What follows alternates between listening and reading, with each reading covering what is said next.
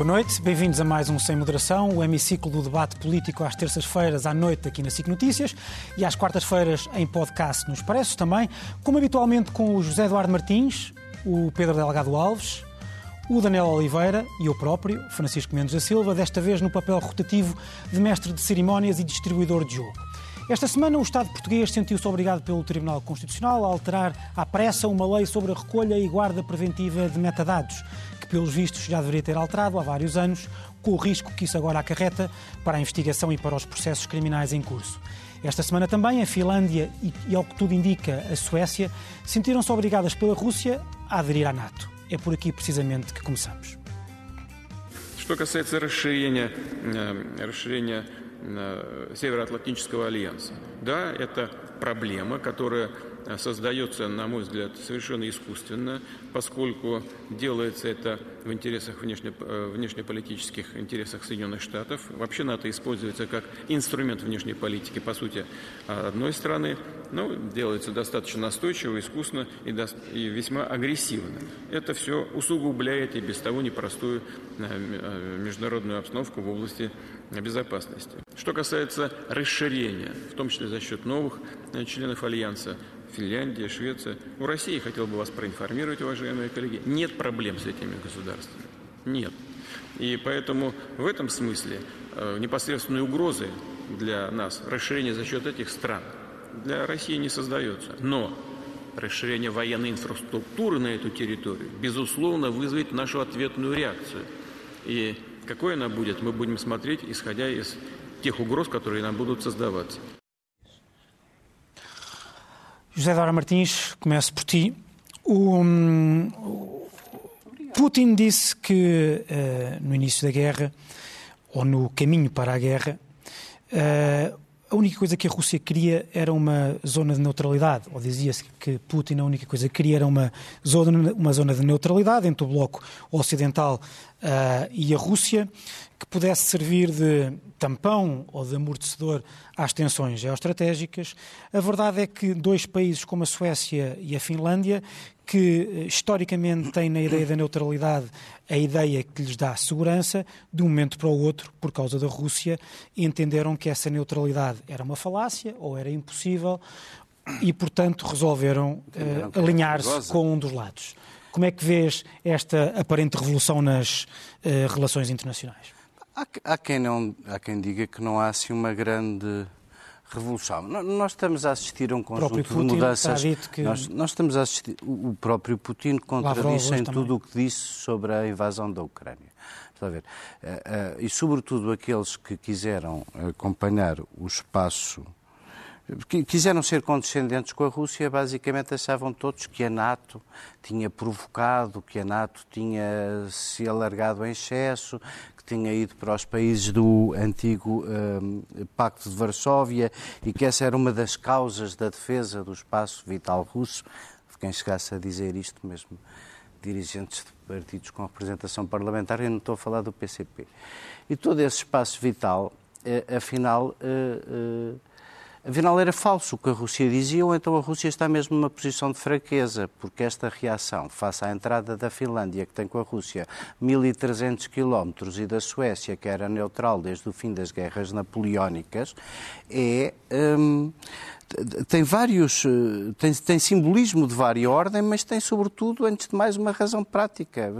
Se tu fosses finlandês, lembrar-te daquele dia, e não foi no 24 de fevereiro deste ano, que um país pequeno, de 4 ou 5 milhões de pessoas, foi invadido em 1939.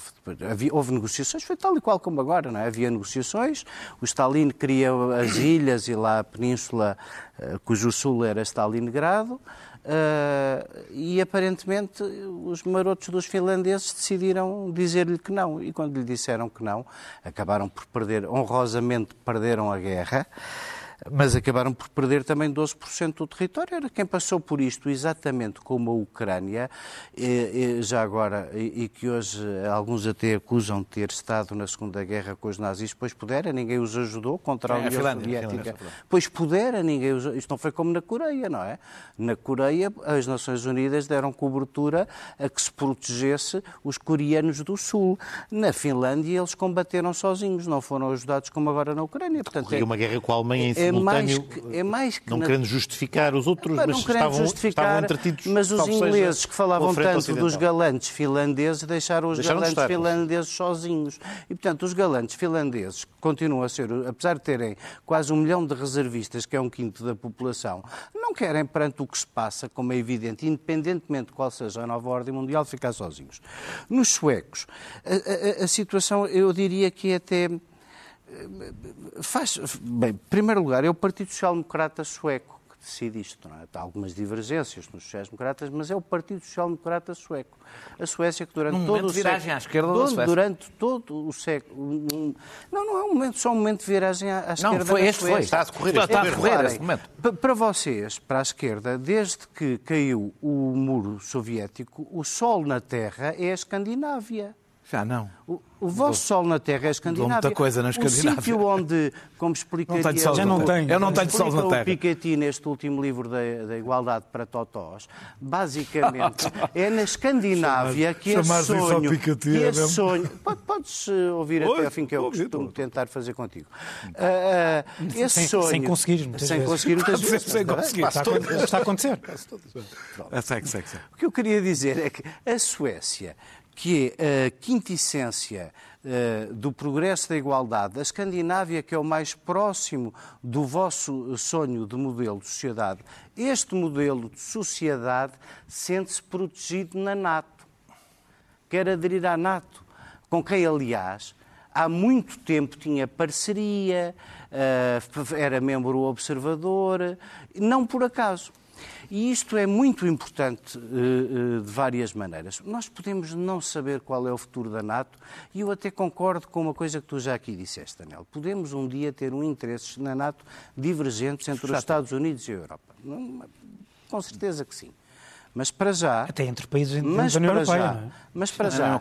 Tem um bocadinho de razão quem diz que se calhar a Guerra Fria nunca acabou, porque não é por terem desaparecido os estados satélites da União Soviética que desapareceu o Império Russo, que é hoje com os outros dois impérios, o persa, o Irão e o chinês, eh, entretidos um uh, fortemente bloqueado por sanções e outro a tentar ganhar a guerra de outra maneira, basicamente dos quatro impérios sobra um a quem nos podemos ainda arrimar nos valores, como até os suecos perceberam.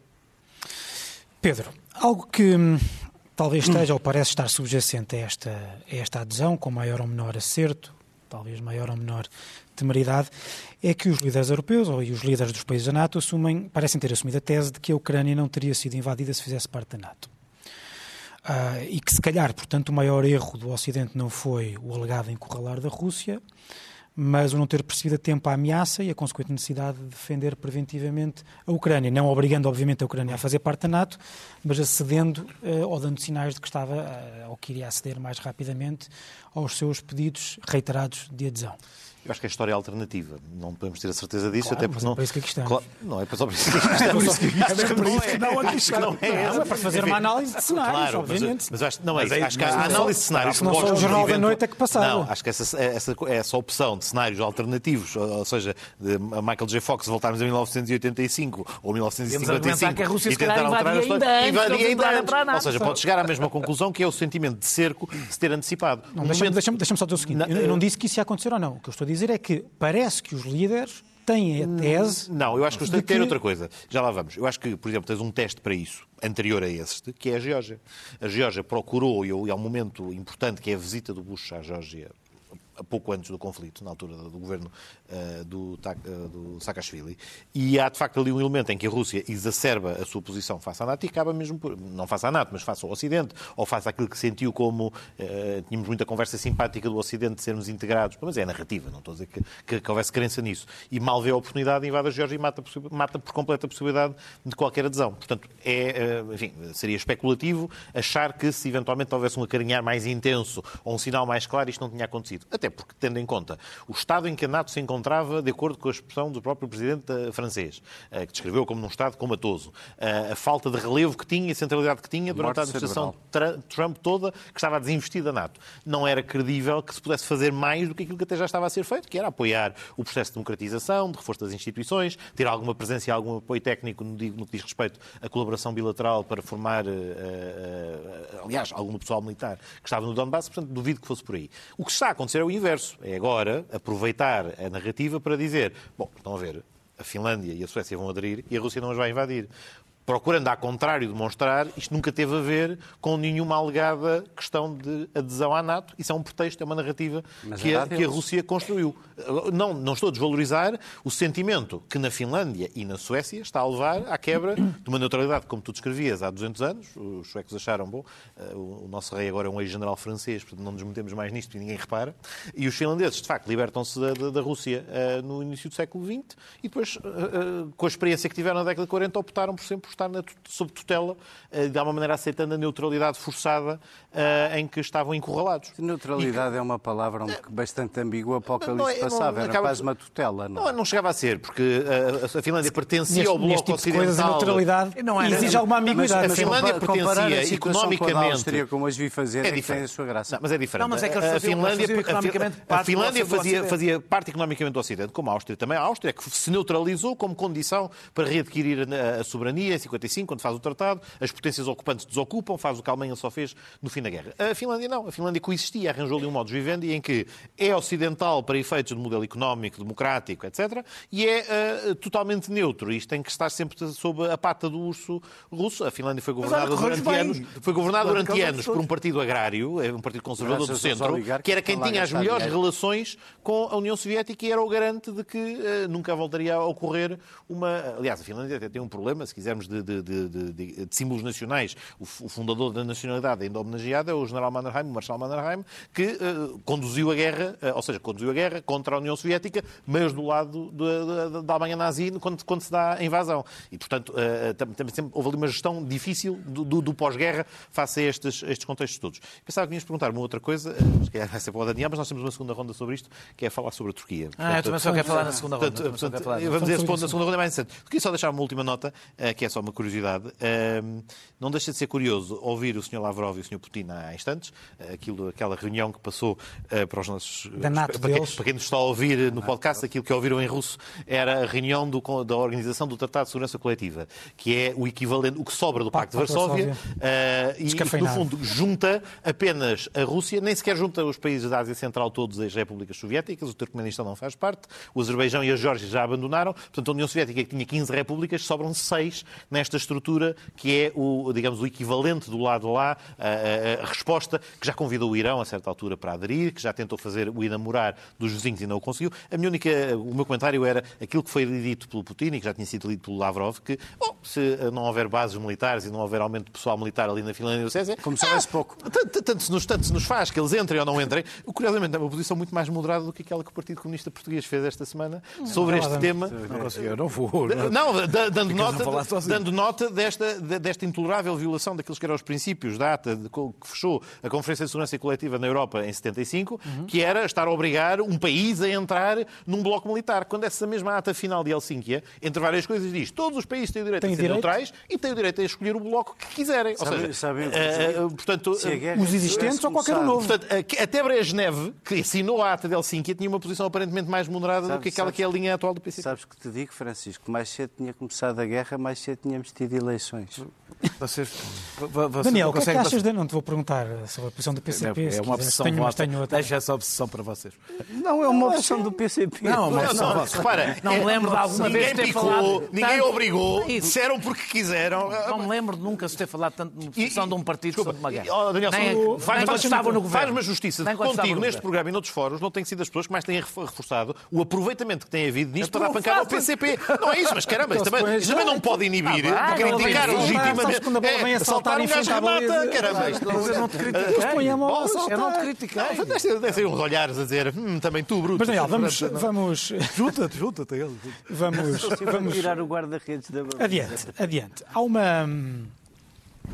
Há sempre uma, uma, uma, coisa que faz alguma espécie nesta, nesta discussão, quando nós estamos a discutir, uh, porque a discussão aqui é, uh, até certo ponto, uh, se a Finlândia e a Suécia fazem bem ou fazem mal. Quer dizer, apesar de tudo, há bastante.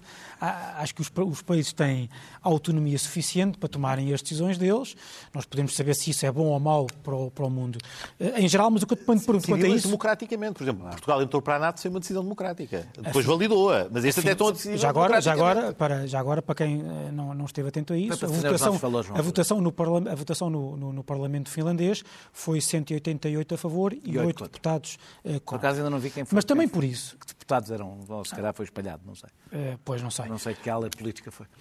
Há uma, uma aula política com oito deputados, para todos Ou oh, não, oito deputados avulsos. Tá mas, naquele, naquele, naquele efeito. Que é mas eu bem sei que tu és bastante crítico da NATO, pode, podes até mesmo dizer que és uh, uh, contra a NATO, mas o que eu te pergunto é, perante as circunstâncias atuais, não é se a NATO faz sentido ou não, é se aqueles países, naquelas circunstâncias específicas, tinham ou não tinham outra uh, hipótese, tendo em conta os blocos que existem, tendo Vou... em conta a ameaça concreta que há neste momento. Deixa-me separar, deixa separar uh, as coisas. Bem, a primeira coisa que é evidente, já toda a gente disse, não preciso Vladimir Putin conseguiu não só fortalecer a NATO, como, do meu ponto de vista, tornar a Europa mais dependente dos Estados Unidos.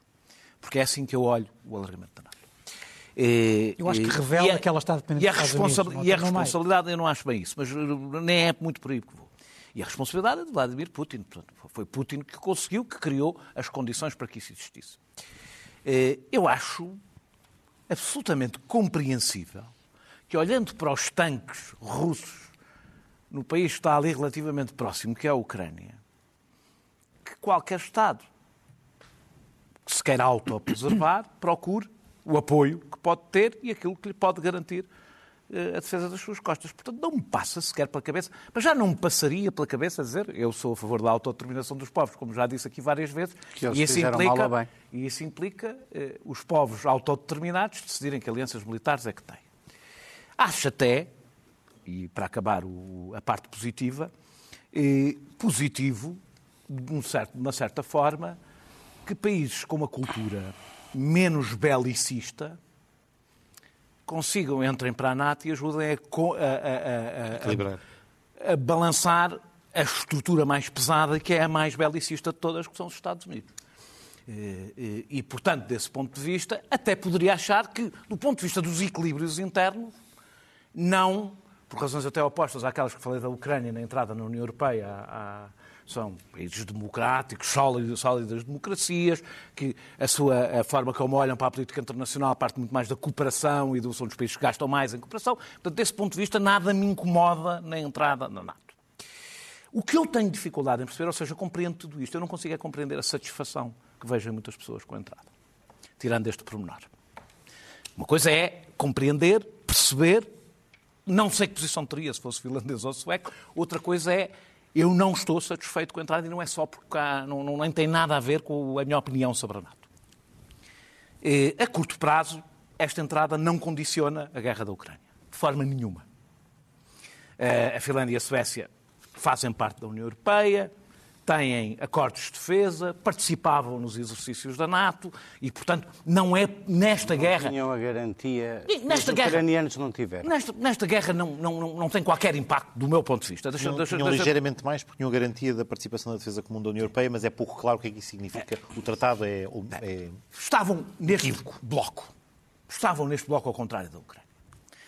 Uh, apesar das, das ameaças iniciais, Aliás, vimos, claro que é porque está, porque a coisa, eu acho que é porque está fragilizado, mas quando o, Vladimir desvalorizou, dizendo que só se houvesse um reforço militar nas fronteiras. Vladimir própria... Putin. Vladimir Putin. É que já estás a tratá-lo como o seu amigo. O Vladimir. É um tipo como o Álvaro. É que já estás como o Álvaro. Já, já... Atenção, o Vladimir, o Álvaro. É, é, é. Daniel, calma, atenção, calma, calma, calma. Se fosse um trato pessoal, a Rússia ter dito Vladimir Vladimirovich. É importante que era assim. Estava eu a dizer que, que o, e o reforço militar das fronteiras nem sequer parece que a Finlândia, pelas declarações que já ouvimos, esteja interessada em, para além de entrar na NATO, criar ali. Portanto, a questão não se põe a curto prazo. A curtíssimo prazo, eu acho esta entrada indiferente. Eu só quero o chapéu, como diz o Francisco, e acho é, bem. Exatamente. Acho que havia outras. Havia, havia, já te vou dizer porque é que eu acho mal. Eh, mal. Não acho mal que eles tenham entrado. Acho qual é o problema que isto... Perigoso. Sim, sim, acho perigoso, acho perigoso. Uh, uh, isto significa... Eles não entraram. A relevância disto é, sobretudo, a redefinição uh, da segurança europeia e, como, e, e, do mapa da segurança europeia. E, e, as consequências que tem a médio e longo prazo, e é isso que me preocupa. eu acho que a Rússia não está, evidentemente, disponível para negociar. Acho que se não houver uma catástrofe, a solução final desta guerra, que alguma vez acontecerá, e esta é provavelmente uma divergência que tenho contigo, Francisco, será política e negociada. Não, não sei se tenho. Não, já disse que não. Espera. A única, a única coisa que eu sempre disse é que não estamos no momento desse equilíbrio. Até porque no momento é preciso que a Rússia o queira, claro. não começa logo por aí. A adesão da Finlândia, estamos a falar de um país que tem 1.340 quilómetros de fronteira com a Rússia e um pormenor que não é mesmo um pormenor, a fronteira está a 170 quilómetros de São Petersburgo, da segunda cidade mais importante. É a sociedade dos valores é, e dos restaurantes. Ah, ah, ah, não, não, não, não boicotes. Não, não, ele está a parafrasear um escrito e, portanto. Em São Petersburgo é bom. Porque em Helsinki fechou às 5 da noite. Vou dizer uma coisa: Helsinki é chato, que eu sei lá. Eu sei, também. Estreita, ou seja, eu acho que isto estreita as saídas, as soluções finais e as alternativas finais. A entrada da Finlândia estreita as negociações que poderão ser feitas. Espera, espera, espera. espera. Temos ainda não explicaste porque é que estreita. Estreita por uma simples razão. Porque a partir do momento que tu tens um país com cento e com mil, ou seja, tu vais duplicar a fronteira da NATO com a Rússia, eh, numa zona especialmente sensível. Partindo do princípio, vá, senão eu não vou conseguir. Deixa uh, uh, partindo do princípio que uma solução negociada é uma solução que tenha em vista uma paz duradoura, na medida em que isso é possível, tu perdeste mais uma alternativa. Ou seja, há ali uma alternativa que se fechou. A, NATO, a Finlândia entra, não vai sair. Já lá está. E, portanto, a, a, fronteira duplicada da NATO com a Rússia está lá como um facto que não podes desarmar e, portanto, tiver, é, é aquilo que eu digo aqui, que já disse aqui, aliás, no, no debate. Quanto menos alternativas tiveres para o futuro, mais essencial vai ser este conflito, menos, ou seja, quanto menos tiveres para negociar, quanto menos tiveres possibilidades, quanto menos moedas de troca, possibilidades tiver, mais difícil será encontrar uma solução. A longo prazo, a fronteira eh, eh, da Rússia e da NATO, esta fronteira duplicada, cria um novo foco permanente de tensão que vai perdurar no tempo seja qual for o governo da Rússia. Continua... Seja qual for o governo já da Rússia. Já, já, já falo. Seja qual for o governo da Rússia, este, este, este, este sítio, de, este, esta, este ponto novo de tensão eh, vai lá estar sempre. Eu, para terminar, digo que eu, para mim, o direito moral, não é só político, moral da Finlândia e da Suécia entrarem para a NATO é indisputável. Eh, é evidente que isto reforça, eh, reforça a NATO na Europa para mim, também não impede, para que fique claro, um fim negociado, ou seja, não tem força suficiente para tornar totalmente impossível um fim negociado. Nem o Putin mas, diz isso. Nem o Putin diz isso, mas eu acho que o Putin Quer não dizer, diz isso. É que tu estás mais que preocupado com o Putin. Não, é que o Putin não, não, sabe, é que o Putin é não está preocupado com um fim negociado e uma, e, uma, e uma paz duradoura. E esse é o elemento final, era o que eu queria exatamente dizer. Ah, é que... Espera lá, espera, deixa lá. Voltar a isso. Se ele não quer, vais não, deixa, deixa passar, deixa passar é que os interesses da Rússia e os interesses de Putin, eu, não é por acaso que eu falei de longo prazo. Eu acho que Putin está-nos a pôr exatamente no lugar onde quer, porque os, os interesses de Rússia e de, de Putin não são, não são obrigatoriamente coincidentes. E a minha preocupação quando falo do longo prazo, não é do médio prazo, que já falei que é a solução negociada, uhum. é que no longo prazo nós faz, vamos fazer com que alguns problemas sobrevivam a Putin. E são problemas que se vão pôr a qualquer governo comunista, nacionalista, putinista, eh, liberal, este problema vai lá estar, porque a Rússia não vai deixar de ser a Rússia e de pensar na sua própria segurança. Zé Eduardo. Pois. O Daniel, posso, posso pegar nisto? Sim, mas eu faço a, faço a pergunta, eu acho que, eh, passando, acho que te faço uma pergunta em que podes pegar. O Daniel diz que esta adesão da Finlândia e da Suécia estreita as possibilidades de um fim negociado. Por outro lado, diz também que não é. Digo que acaba, digo que estreita. Sim, que estreita. É? Por outro lado, diz que uh, é natural que a Finlândia e a Suécia queiram. Uh, tenham, é, é, é, é, compreensível que tenham um instinto natural de querer aderir por uma, questão, por uma questão defensiva. Portanto, quem estreita as, quem estreitou as É que os obrigou a aderir, como é evidente. Putin, e, portanto, não há aqui nada de novo nesta... Não, nada, nada. Ou seja, a razão é que... de ser da, do, do, estreitamento das possibilidades de um fim negocial está, na própria, está no ato originário fonte, que é da invasão. A fonte é sempre a mesma. De onde é que veio a instabilidade?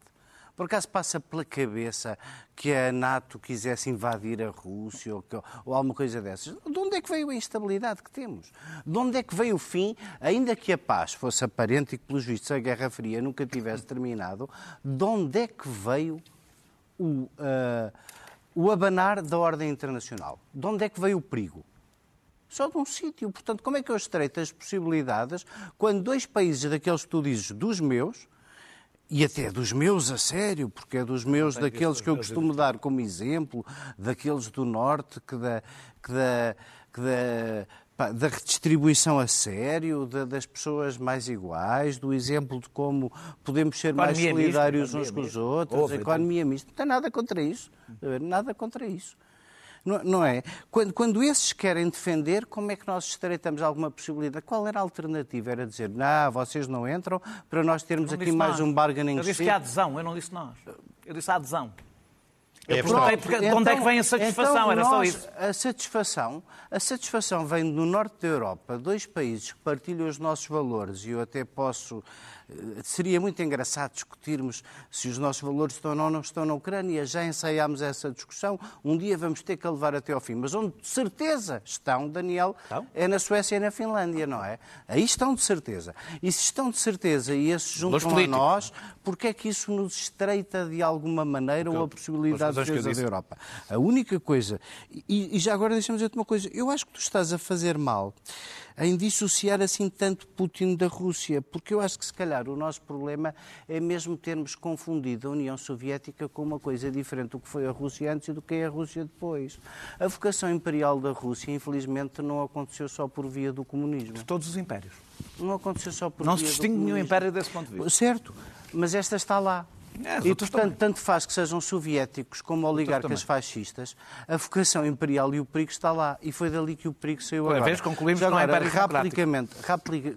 Não há, ou seja, mesmo, mesmo os impérios têm democracias têm uma vocação imperial que ultrapassa o regime. Isso, é, chama-se real, isso chama-se real, é a real politic dos grandes países hum? e da vantagem que os grandes países sempre tiraram sobre os pequenos. Basta olhar para o que os espanhóis sempre tentaram fazer connosco. Isso é, isso é a natureza Bom. da história dos Estados. O, o, sobre a Turquia, assim muito rapidamente, ainda não percebi o que é que eles querem ganhar. Alguma coisa. Querem ganhar alguma coisa. Ganhar. Não, acho que. Não, não vão acho que seja, Não acho que seja só. Vamos lá ver. No modelo multicultural sueco há muitos curdos. E isso para a Turquia não é fácil, porque não, nem, todos os curdos, nem todos os curdos uh, são do PKK ou de organizações terroristas, não é? Uh, e, portanto, eu, eu, não creio que, apesar de tudo, seja só isso que preocupa Erdogan. Não, acho que quando eu, mas quando eu não percebo uma coisa, é, ela normalmente tem uma explicação, que é algum negócio mal feito. E, portanto, imagino que haja uma compra. És mesmo haja advogado. Uma compra. É, mesmo advogado. Foi uma falha dos advogados. Não, é uma bad counseling. Há um lote qualquer de aviões para comprar aos Estados Unidos vai ser muito mais barato do que se estava à espera. A conta está a ser feita as we speak. É, alguém tá, está, então, não é perigoso, não é perigoso. Pode seguir com o tema perigoso para a Suécia e para a Finlândia, mas vai ser caro para os Estados Unidos validade, não é validade, mas é, de facto tenho uma, tenho uma grande amiga que é eurodeputada uh, sueca uh, do Partido Social Democrata e é da ascendência curda e de facto é um, é, uma, é, um, é um tema que na Suécia, porque tem de facto um influxo muito significativo de refugiados uh, do, do, do, do, do, Kurdistão, não só, não só turco, mas também iraniano e sírio, é, é, iraquiano, é um, é, é, um tema, é, um, é um tema relevante. E, de facto, a Suécia não faz mais do que faz em relação à maior parte dos conflitos que acompanha, de acordo com a sua política externa, de relativa, promoção, de relativa vontade de promoção da democracia e de libertação e autodeterminação dos povos. É um dos países mais envolvidos, por exemplo, na causa do Saara Ocidental e até nem tem, por exemplo, uma população muito expressiva aquela, uh, de... Aquela que questão esta, de Marrocos. Que esta guerra ajudou a resolver esta sem não, ninguém ligar. Não, o Saara já foi maltratado. Não, mas agora, agora, não, não, agora é, é, o lote do Sr. Trump e que a administração espanhola também aproveitou. Entre, Mais uma que queres pôr nas costas do Putin. Tu não paras. Não, senhor, não, senhor. Aqui é nas costas do Sr. Trump, é. diretamente, e do Sr. Sanchez. Portanto, o Saara Ocidental foi abandonado no decurso do Volta último ano, mas tentando voltar à Turquia. o Médio Oriente. Agora, estou muito na linha do, do Zé Eduardo. A, a, a, NATO convive há muito tempo com conflitos daqueles que seriam surpreendentes e estonteantes se olhássemos para uma aliança militar. Há que não esquecer que dois países que são ambos membros da NATO, eh, não é que os dois ocupem militarmente cada uma metade de uma ilha, mas a Turquia ocupa a metade norte de Chipre, num conflito latente com a Grécia que se arrasta desde os anos 70 há mais de 40 anos, são ambos membros da NATO e arranjaram modus vivendi em que colocam uma ordem de prioridades naquilo que estão a procurar fazer através da NATO. É uma questão, por um lado, perceber exatamente o que é que a Turquia quer. Pode ser uma coisa mais digamos, simpático, comercial ou de, ou de arranjo. O nosso ministro dos Estrangeiros chamou-lhe chamou um problema do técnico. Interesse, problema técnico, técnicos do interesse nacional turco. Pode assim. também ser outra coisa, um bocadinho mais do que isso, que tem a ver com a projeção da Turquia naquele espaço regional, com a vontade que a Turquia teve, a certa altura, de desempenhar um papel de mediação e, portanto, também não quer desaparecer do radar russo como um possível interlocutor ou intermediário por um lado, por outro lado também, a Turquia, à revelia do que a própria NATO, não a NATO, mas alguns países a NATO fazia, era que até fornecia material bélico à Ucrânia com maior intensidade no, nos últimos tempos. Portanto, a Turquia tem uma vontade diferente de há uns anos a esta parte de alargar a sua influência naquela zona. Mas não se deve desvalorizar o tema curdo. O tema curdo, isto é, da ideia de que qualquer manifestação de simpatia ou solidariedade por um país estrangeiro em relação àqueles que a Turquia reputa de traidores, e não é só o PKK, portanto, partidos que funcionam e operam, ou que procuram operar dentro da legalidade até potencialmente serem ilegalizados, uh, uh, também estão, na, digamos, na lista de, de, de, de potenciais... PKK durante muito tempo não, não reduzia, não, e procurou não recorrer à luta armada. Enfim, a questão é complexa. Agora, de facto, muito pragmaticamente, acho que não será esse o fator fator determinante se for oferecido à Turquia algo que uh, não é evidente. Porque, por exemplo, a Croácia também já agora também deu uns toques, de, segunda, deu uns toques na bola a dizer também ah, há aqui umas divergências e tal, mas era mais uma questão de política interna entre o Primeiro-Ministro entre o Primeiro-Ministro entre o, Primeiro e, o, e o Presidente do que propriamente uma, uma divergência de fundo uh, materializada como esta que a Turquia pôs em cima da mesa. Vou ser, para fechar, para fechar vou ser muitíssimo rápido, dizer só, como resposta à, questão que vocês, de quem é que é a culpa, eh, eh, a responsabilidade das decisões não depende da culpa. Ou seja, nós podemos ter a capacidade de decidir bem ou orientar as coisas para que sejam bem decididas em novos cenários, mesmo quando a culpa é de terceiros. Portanto, para mim o debate não é quem é a culpa, é como é que nós lidamos, como é que, não, não, não. Como é que nós lidamos com uma coisa que a culpa não é nossa para que não se introduza um problema. É para que não se introduza um problema. A minha única o fator, questão, assim eu não vou conseguir o fator que origina esta adesão sei, não é a adesão em si, provoco, é eu sei que a invasão da Rússia. Mas assim não consigo acabar uh, sem ser rápido. É, a única coisa que eu, está, que, que, que, eu estou, que eu estou a dizer é que eu não consigo compreender o entusiasmo com esta adesão. Consigo compreender a razão. Ah, acho que há. E acho que há um entusiasmo. Sabes porquê? Porque eu acho que há um entusiasmo. Eu, eu, acho, acho, acho, acho, que no debate político chegámos àquele ponto somos nós contra eles, quem é que está a ganhar, nós estamos a ficar mais fortes. Não parece. Em que o raciocínio com o facto de o outro lado, de o outro lado estar a dizer o lado da razão. Desculpa. Esse é o problema. Desta vez é mesmo Espera, espera, espera só dizer uma coisa. Tu não vês entusiasmo em lado nenhum. Posso entusiasmo em lado nenhum. Vai, vai. Não, não vês. Só querem que eu... Para já, eu, para mim, a questão não me incomoda nada do outro lado, do outro, do outro lado está um líder de extrema-direita que representa tudo o oposto daquilo que eu acredito. Portanto, nada que de mal aconteça a Putin me incomoda. Eu sei, tu estás do nosso lado. Uh, uh, uh, eu estou do lado, estou do lado, estou do lado da autodeterminação dos povos. Espero que seja aí que vocês estão. Não sei, que não é muito costume. Que manipulativo, seja aí que vocês agora... Shame, shame on you, Francisco. Espero que desta vez vocês estejam do lado da autodeterminação dos povos, como não estou muito habituado, se calhar estranho, há pessoas que não é habitual estarem na sala e chegaram lá. Uh, uh, uh, o, o, quanto ao Erdogan, oh, Daniel, não deixava de ter graça, não, deixava de ter 15, 15, não deixava de ter graça o, Erdogan, o Erdogan, o, se o Erdogan votar, vetasse por causa da Suécia albergar os curdos, é uma nota pequenina, completamente lateral, mas tem graça. Sim, ah, tem graça. não, tem, tem graça, não é para rir, mas se o que travasse há o alargamento da NATO não deixaria de ser irónico se fosse o apoio da Suécia, de alguma forma, aos independentistas curdos de esquerda do PKK.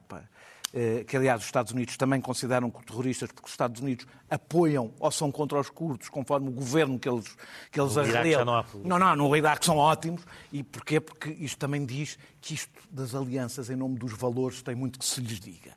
Mas não deixaria de ter graça porque faria algumas pessoas de esquerda, e não só, perceber que decidir a posição neste conflito, procurando onde estão os seus, vão quase certeza perder-se no labirinto. Porque a política Lá Infelizmente ou felizmente não Lá funciona só assim. Mas isto não serve só para a esquerda, também serve para muita direita. Por falar em labirinto, vamos agora passar ao segundo tema, uh, a polémica dos metadados e como resolvê-la. Uh, mas para isso temos, antes de mais, um vídeo com o nosso Primeiro-Ministro. Sr. Ministro da Justiça terei, está, tem um grupo de trabalho que está neste momento já a funcionar, de forma a que, desejavelmente, ainda em junho, mal a Assembleia se liberte do debate do Orçamento, possamos ter eh, uma, um novo quadro legislativo que, respeitando aquilo que é a jurisprudência do Tribunal de Justiça da União Europeia, a jurisprudência do Tribunal Constitucional, não desmunicie eh, o Estado de Direito das ferramentas indispensáveis a combater a criminalidade mais grave, a criminalidade organizada, a criminalidade transnacional e designadamente o terrorismo. Quando fala de uma alteração, quando fala de uma alteração é uma proposta de lei específica, não é? Quando fala de uma alteração legislativa não é uma revisão constitucional. É uma proposta de lei. Não é em sede de revisão constitucional que possamos ter eh, a melhor resposta. A melhor resposta é ao nível legislativo, do ponto de vista interno, e ao nível da União Europeia, onde o conjunto dos países da União Europeia vão ter, obviamente, que debater quais são as consequências desta decisão do Tribunal de Justiça da, da União. Eu bem sei que, felizmente, nos últimos anos, eh, a Europa tem estado a ser bastante, tem sido poupada eh, relativamente à ameaça terrorista. Mas convém não esquecer que ela não desapareceu. Pedro, esta última parte é António Costa Vintage. Uh, estamos habituados a que ele chute tudo para canto e nada é responsabilidade dele, mas desta vez ele dizer que este, este tema, este tema, este, este tema, este problema, este problema, o, o cruzamento espera, tem 8 anos. Este problema tem que ser resolvido pelos, pelos países europeus. Tem que resolver, disse o Primeiro-Ministro. e tem de debater. O problema, o problema, debater o problema causado por este acordo do Tribunal de Justiça. Este acordo do Tribunal de Justiça tem oito anos. E desde Tribunal então. de Justiça Europeu, para quem não tem. O Tribunal de Justiça. É, cima, nós, nós no direito chamamos o Tribunal de Justiça é esse. A presidência portuguesa foi na pandemia. Não nós temos uma diretiva, de, temos uma diretiva de 2006, uma lei portuguesa que transpõe essa diretiva em 2008. Logo a seguir à diretiva, vários países, como por exemplo a Alemanha, eh, a Alemanha só em 2010, mas alguns países europeus antes, alteraram as suas próprias leis foram alterando as suas próprias leis, tendo em conta uh, decisões jurisprudenciais, judiciais internas que diziam que elas eram uh, que a lei era exagerada, desproporcionada. Não fujas ao essencial da questão. E alteraram bem. Em 2014, em 2014, há essa tal pronúncia do Tribunal de Justiça da União Europeia a dizer que a diretiva é contrária ao direito uh, europeu, porque, é um sacri porque uh, uh, sacrificava de forma desproporcionada os direitos fundamentais, designadamente à vida privada e à proteção dos dados. Em Portugal, já em 2017, a Comissão Nacional de Proteção de Dados deliberou, com base no primado do direito europeu sobre o direito interno, que não ia considerar mais, ou ia no nosso jargão, ia desaplicar a, lei dos, a lei dos metadados. E, portanto, sem querer, sem querer ou melhor, sem querer deixar de pedir para fazer um enquadramento muito rápido do que aqui está em causa, o que aqui está em causa também é um grande desleixo do Estado português. Ora bem, não, não penso que seja. Há uma situação particularmente complexa. Já agora começava só pela CNPD, é uma coisa à margem, mas essa decisão da CNPD de desaplicar é talvez dos exemplos da maior irresponsabilidade que o Comissão Nacional de Proteção de Dados, de maior irresponsabilidade institucional de alguma instituição política portuguesa. Uma comissão, como uma entidade reguladora independente, não tem poderes que só o Tribunal Constitucional tem para desaplicar genericamente uma lei. E o que tem acabado por produzir é desonerar-se da responsabilidade que tinha de fiscalizar esta atividade. Não pode uma entidade administrativa dizer eu agora discordo da lei, porque participei no processo legislativo e não ouviram o que eu atendi, dizer que agora não a aplica. Só o Tribunal Constitucional é que o pode fazer. E essa é a razão pela qual, de facto, até esta decisão... Os tribunais, os tribunais, Os caso concreto, não, pode... Sim, claro. Sim, uma entidade administrativa, Certo. volto a dizer, Também não só o Tribunal fazer- Constitucional, não. Só os não, tribunais. só o Tribunal Constitucional. Não, não, não, não. pode não, mandar não. desaplicar com força Não, obrigatória geral. Não, Francisco. Só o Tribunal Constitucional é que pode mandar desaplicar com força obrigatória geral. É isso que eu estou a dizer. Foi o que a CNPD Nos tribunais, fez. nos tribunais em Não, casos concretos? Em casos concretos, Francisco. Mas não foi o que a Sim, claro, estou a concordar contigo. A CNPD não podia fazer não podia isto, a CNPD Mas é arroga-se uma posição na ordem jurídica que não tem e não é de suposto ter, porque não é um tribunal. Mais cinco minutos de CNPD ou passamos chega. ao tema? Ah, É que ele porque- quer adormecer as pessoas. Não, Só para- bolas, só deixarem para falar. Porquê é que o problema só se coloca falar. agora? Porque só agora é que efetivamente temos uma decisão do Tribunal Constitucional com força obrigatória geral. Que, aliás, nem tivemos li- litigância de caso concreto até agora. E, portanto, de facto, como em muitos países da União Europeia,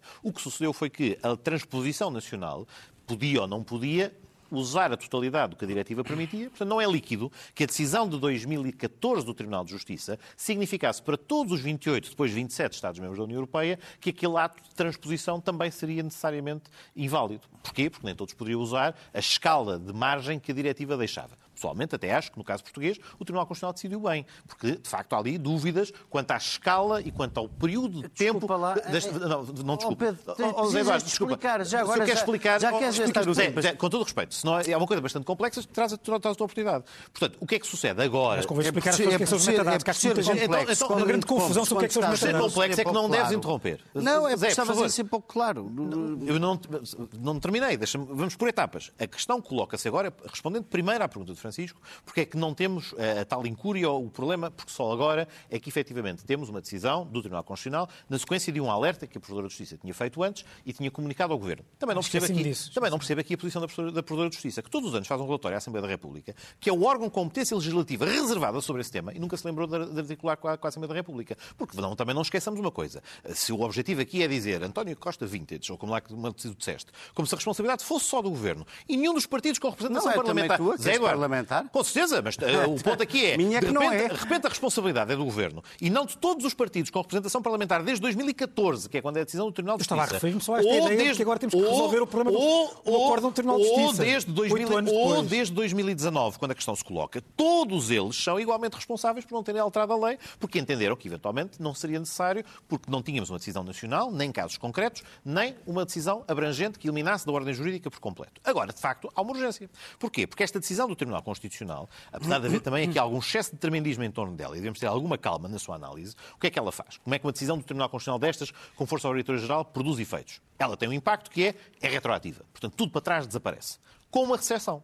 Os casos julgados, os casos já decididos, ficam protegidos e ressalvados porque se homenageia a segurança jurídica ao invés de atacar eh, o princípio por completo e eliminá-lo. Contudo, o Tribunal Constitucional poderia, se quisesse, ter dito, mesmo nos casos julgados, quando o conteúdo é menos favorável ao arguído, poderia ter afastado essa proteção. E o Tribunal Constitucional não o fez. Se calhar porque está subjacente, não? lei O penal tri- e a revisão de Não, senhor, não, senhor. A revisão queres não, pelo menos a zero. lá, já. Não, não há outra possibilidade. E isto também foi, não há outra possibilidade. é. Não há mesmo outra possibilidade. E tem sido, vejamos, a, a norma que resolve este Olha, assunto, deixa tempo. a norma que resolve este assunto é o artigo 282 da Constituição, que define quais são as consequências de uma inconstitucionalidade. E não é possível a revisão de sentença sem uma intervenção prévia do Tribunal Constitucional. Só o Tribunal Constitucional, Desculpa nos lá. termos da nossa... O princípio- Zé, Já vais Zé, desculpa, respeita, caramba. Depois tenho a oportunidade de falar. Nos termos do 282, número 3, só o Tribunal Constitucional, apenas o Tribunal Constitucional, pode determinar restrição de efeitos dos casos julgados. Sem isto, não pode o STJ achar, ah, eu agora também tenho esta competência porque tenho aqui uma lei que me permite interpretar para além disso. Não é verdade. Só o Tribunal Constitucional é que pode fazer. Também uma razão pela Assim qual assim não- deve haver menos é tremendismo nisto não é é que estamos só a falar de metadados. E, portanto, estamos apenas a falar de dados que são Não gerados posso interromper, mas adicionalmente também nas não posso comunicações. falar, é E, portanto, ao contrário do que se tem ouvido por aí, que estão em causa escutas e outros elementos que são relevantes no processo penal, isso também não é verdade. Apenas estamos a falar, regra geral, de duas coisas. Dados de tráfego, ou seja, saber que eu liguei ao Francisco ou que o Zé Eduardo ligou ao Daniel. Onde é que tu ou onde é que estava. Ou, calma, ou dados de localização associados a este. São ambos problemáticos, com escalas diferentes. Todos estes precisam ter respostas rápidas. E acabou. O que é que se vai conservar? Quanto tempo? Para quê? Quem é que guarda? Onde guarda? Tudo isto é que tem que ser regulado numa lei que acerte estes aspectos. Liberta-te, Zé. Não, confio em ti para não poder ser interrompido uma única vez, Ah, como, não não pude, como não pude dizer nada ao senhor doutor, ok? Não, vamos, vamos lá, é porque isto não, tem, isto não tem graça nenhuma. Porque isto, de facto, para lá da discussão bizantina, de haver um primeiro-ministro que sempre que pode faz o que toda a vida fez na vida, que é sacudir a água do capote, isto está para canto, quando é o principal responsável e tem uma ministra da Justiça que, alertada vezes sem conta, não quis fazer nada, como não quis fazer nada do programa da Justiça do Partido Socialista. Portanto, há aqui um primeiro responsável de todos, que é o Governo e a Ministra da Justiça. O resto é balela, conversa. O segundo responsável, diz muito bem, são todos os partidos e todos os parlamentares, nesta mesa só está um, que não tomaram a iniciativa, tendo consciência, e presumo que aqueles mais dados à curadoria dos direitos fundamentais serão os primeiros a ter consciência desta insuficiência e nada fizeram. Portanto, nada fez o PSD como nada fizeste tu, não é verdade?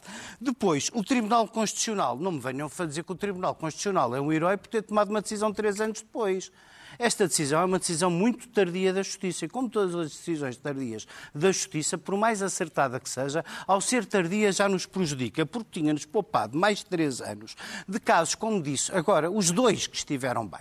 O bastonário da Ordem dos Advogados, que, também, que também é oportuno recordar-te, porque tu acabaste mal. de fazer exatamente a mesma coisa que o Primeiro-Ministro, que é teres a tua opinião de político sobre os casos concretos que estão a ser decididos pedidos, podes, fores advogado de um dos casos. Ah, mas o bastonário acha que o Primeiro-Ministro não pode opinar. E quem é jurista não pode dizer nada. O, primeiro, o bastonário acha muito bem que depois de uma. Bastonário que utiliza o lugar bastonário para ser presidente da Associação do, de Inquilinos. É última. Não. Dos proprietários. É o atabaltismo. Não é o atabaltismo. O atabaltismo sobre o presidente da Associação dos Proprietários. Não tem nada a ver com o tema. Não, não. É que eu não posso acabar, Sr. Moderador. Posso. É que eu ainda nem comecei. Ah, não, mas é que... Ainda nem comecei.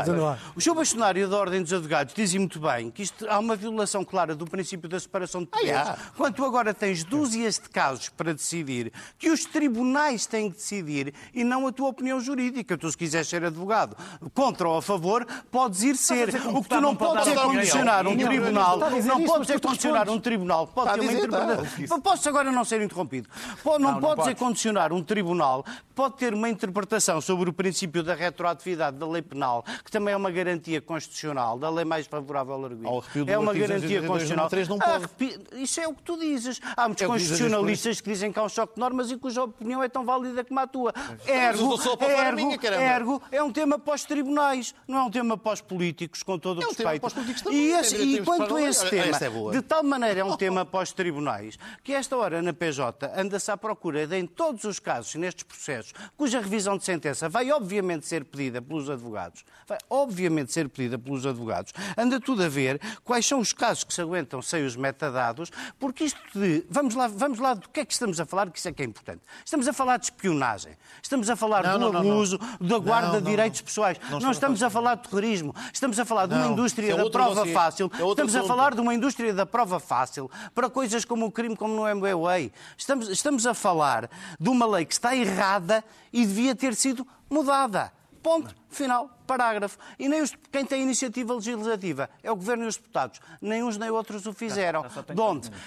De onde? Agradecimento à provedora de justiça que explotou o caso junto do Tribunal não... Constitucional, senão até hoje não teríamos decisão nenhuma. Daniel, vou... sem pergunta. Eu não vou começar pelos grandes responsáveis, que são os vários partidos, a Provedora, a Comissão Nacional de Proteção de Dados e o Tribunal Constitucional, que fizeram a geneira. Vou começar pelo Primeiro-Ministro. É Provedora? É, estou, a ser, estou a ser irónica em relação as responsabilidades que aqui o, o Pedro distribuiu. Uh, uh, o Primeiro-Ministro uh, desvalorizou, aliás, no início, disse é são só contactos, a localização, eu não percebo este, este drama, nem o conteúdo lá está, e mostrou-se indignado, disse a dada altura, porque os criminosos têm cada vez mais instrumentos e o Estado tem cada vez menos. Este desequilíbrio tem a ver com um pequeno pormenor do Estado ter cumprido a lei e a Constituição da República e os criminosos geralmente não se preocuparem muito. Aliás, é por isso mesmo que são criminosos. Uh, o, o, acho que o Tribunal Constitucional tomou a, tomou a decisão óbvia, que é ter empresas privadas, incluindo estrangeiras, incluindo em território estrangeiro e fora da União Europeia, conservarem dados de tráfego e localização de toda a população. O que toda. Toda a população, o que significa que somos todos suspeitos. À partida somos todos suspeitos. Não é terroristas nenhum. Eh, eh, sem qualquer ligação com, com, com, o procedimento penal, sem qualquer controle, eh, e é evidente que isto restringe de forma desproporcionada o direito de reserva da vida privada A segurança é uma coisa muito importante, este é o debate típico, permanente do Estado de Direito. A segurança é muito importante, mas não pode ser desproporcionalmente defendida à custa de direito igualmente importante, como é o direito à privacidade. Não faltaram avisos, tu, na introdução, eu ia desenvolver isso, eh, fizeste a lista de todos os avisos que existiam. Devo dizer que a reação da Procuradora-Geral da República. Eu, eu, retirei esta, essa parte ah, artigo que recomendo do Observador de Rodrigo Adão da Fonseca, Sim. onde está esse, feito esse histórico. A, a reação da Procuradora-Geral da, da, da, República que levou a devida chazada eh, do Tribunal Constitucional diz bem qual é a cultura do nosso Ministério Público no que toca à privacidade e aos direitos, e que vê como um imbecil que sempre viu qual foi, foi, da resposta do Tribunal Constitucional. Não, o Tribunal Constitucional não, tinha, não tinha... Claro, essa é a chazada. Sim, mas, isso acontece. Mas isso não, mas isso não, nunca, nunca tinha acontecido. nunca. De facto, dizer que há uma omissão de pronúncia do Tribunal Constitucional quando é manifesto que o Tribunal Constitucional não faltou de dizer nada que não quisesse ah, dizer. Não, não, que eu estou a dizer. Portanto, levou uma banhada, foi... uma banhada. Ou... Eu estou a dizer que quem deu a chazada foi o Tribunal Constitucional. Ah, Procurador. Ah, Procurador. Isso chazadas já levo muitas vezes. Quando ah, ah, dizem que não tenho... Quer dizer, é normal, é o funcionamento... O Ministério Público. Sim, talvez não nesses termos. Não, não sei. O acordo é. Sobretudo gostei. É para posso dizer que gostei. Pronto. Se calhar chamei-lhe chazada porque gostei. Uh, porque o Ministério Público. O Ministério Público. O Ministério Público não é por acaso que se dá tão bem em geral com a imprensa tabloide portuguesa. Vê os direitos, liberdades e garantias como um empecilho e qualquer pessoa que os critique também é acompanhado por vários colunistas, alguns, aliás, se calhar vocês apreciam, também bastante tabloides que acham Até que. Podemos apreciar, mas não quanto a isso. Mas não quanto a isso. Ah, ah, ah, que acham que todas as pessoas que defendem direitos, liberdades e garantias são amigos criminosos. Até temos um juiz que retirou uma queixa uh, uh, contra o Rui Pinto, uh, porque tinha entrado no computador, ele disse que ele não tinha nada a esconder, portanto estava tudo bem, podia entrar no computador lá à vontade. Quando um juiz de instrução, que é o juiz das liberdades, tem esta cultura, percebe-se porque é que esta candidatas cultura... presidenciais. Ou candidatas presidenciais, igual.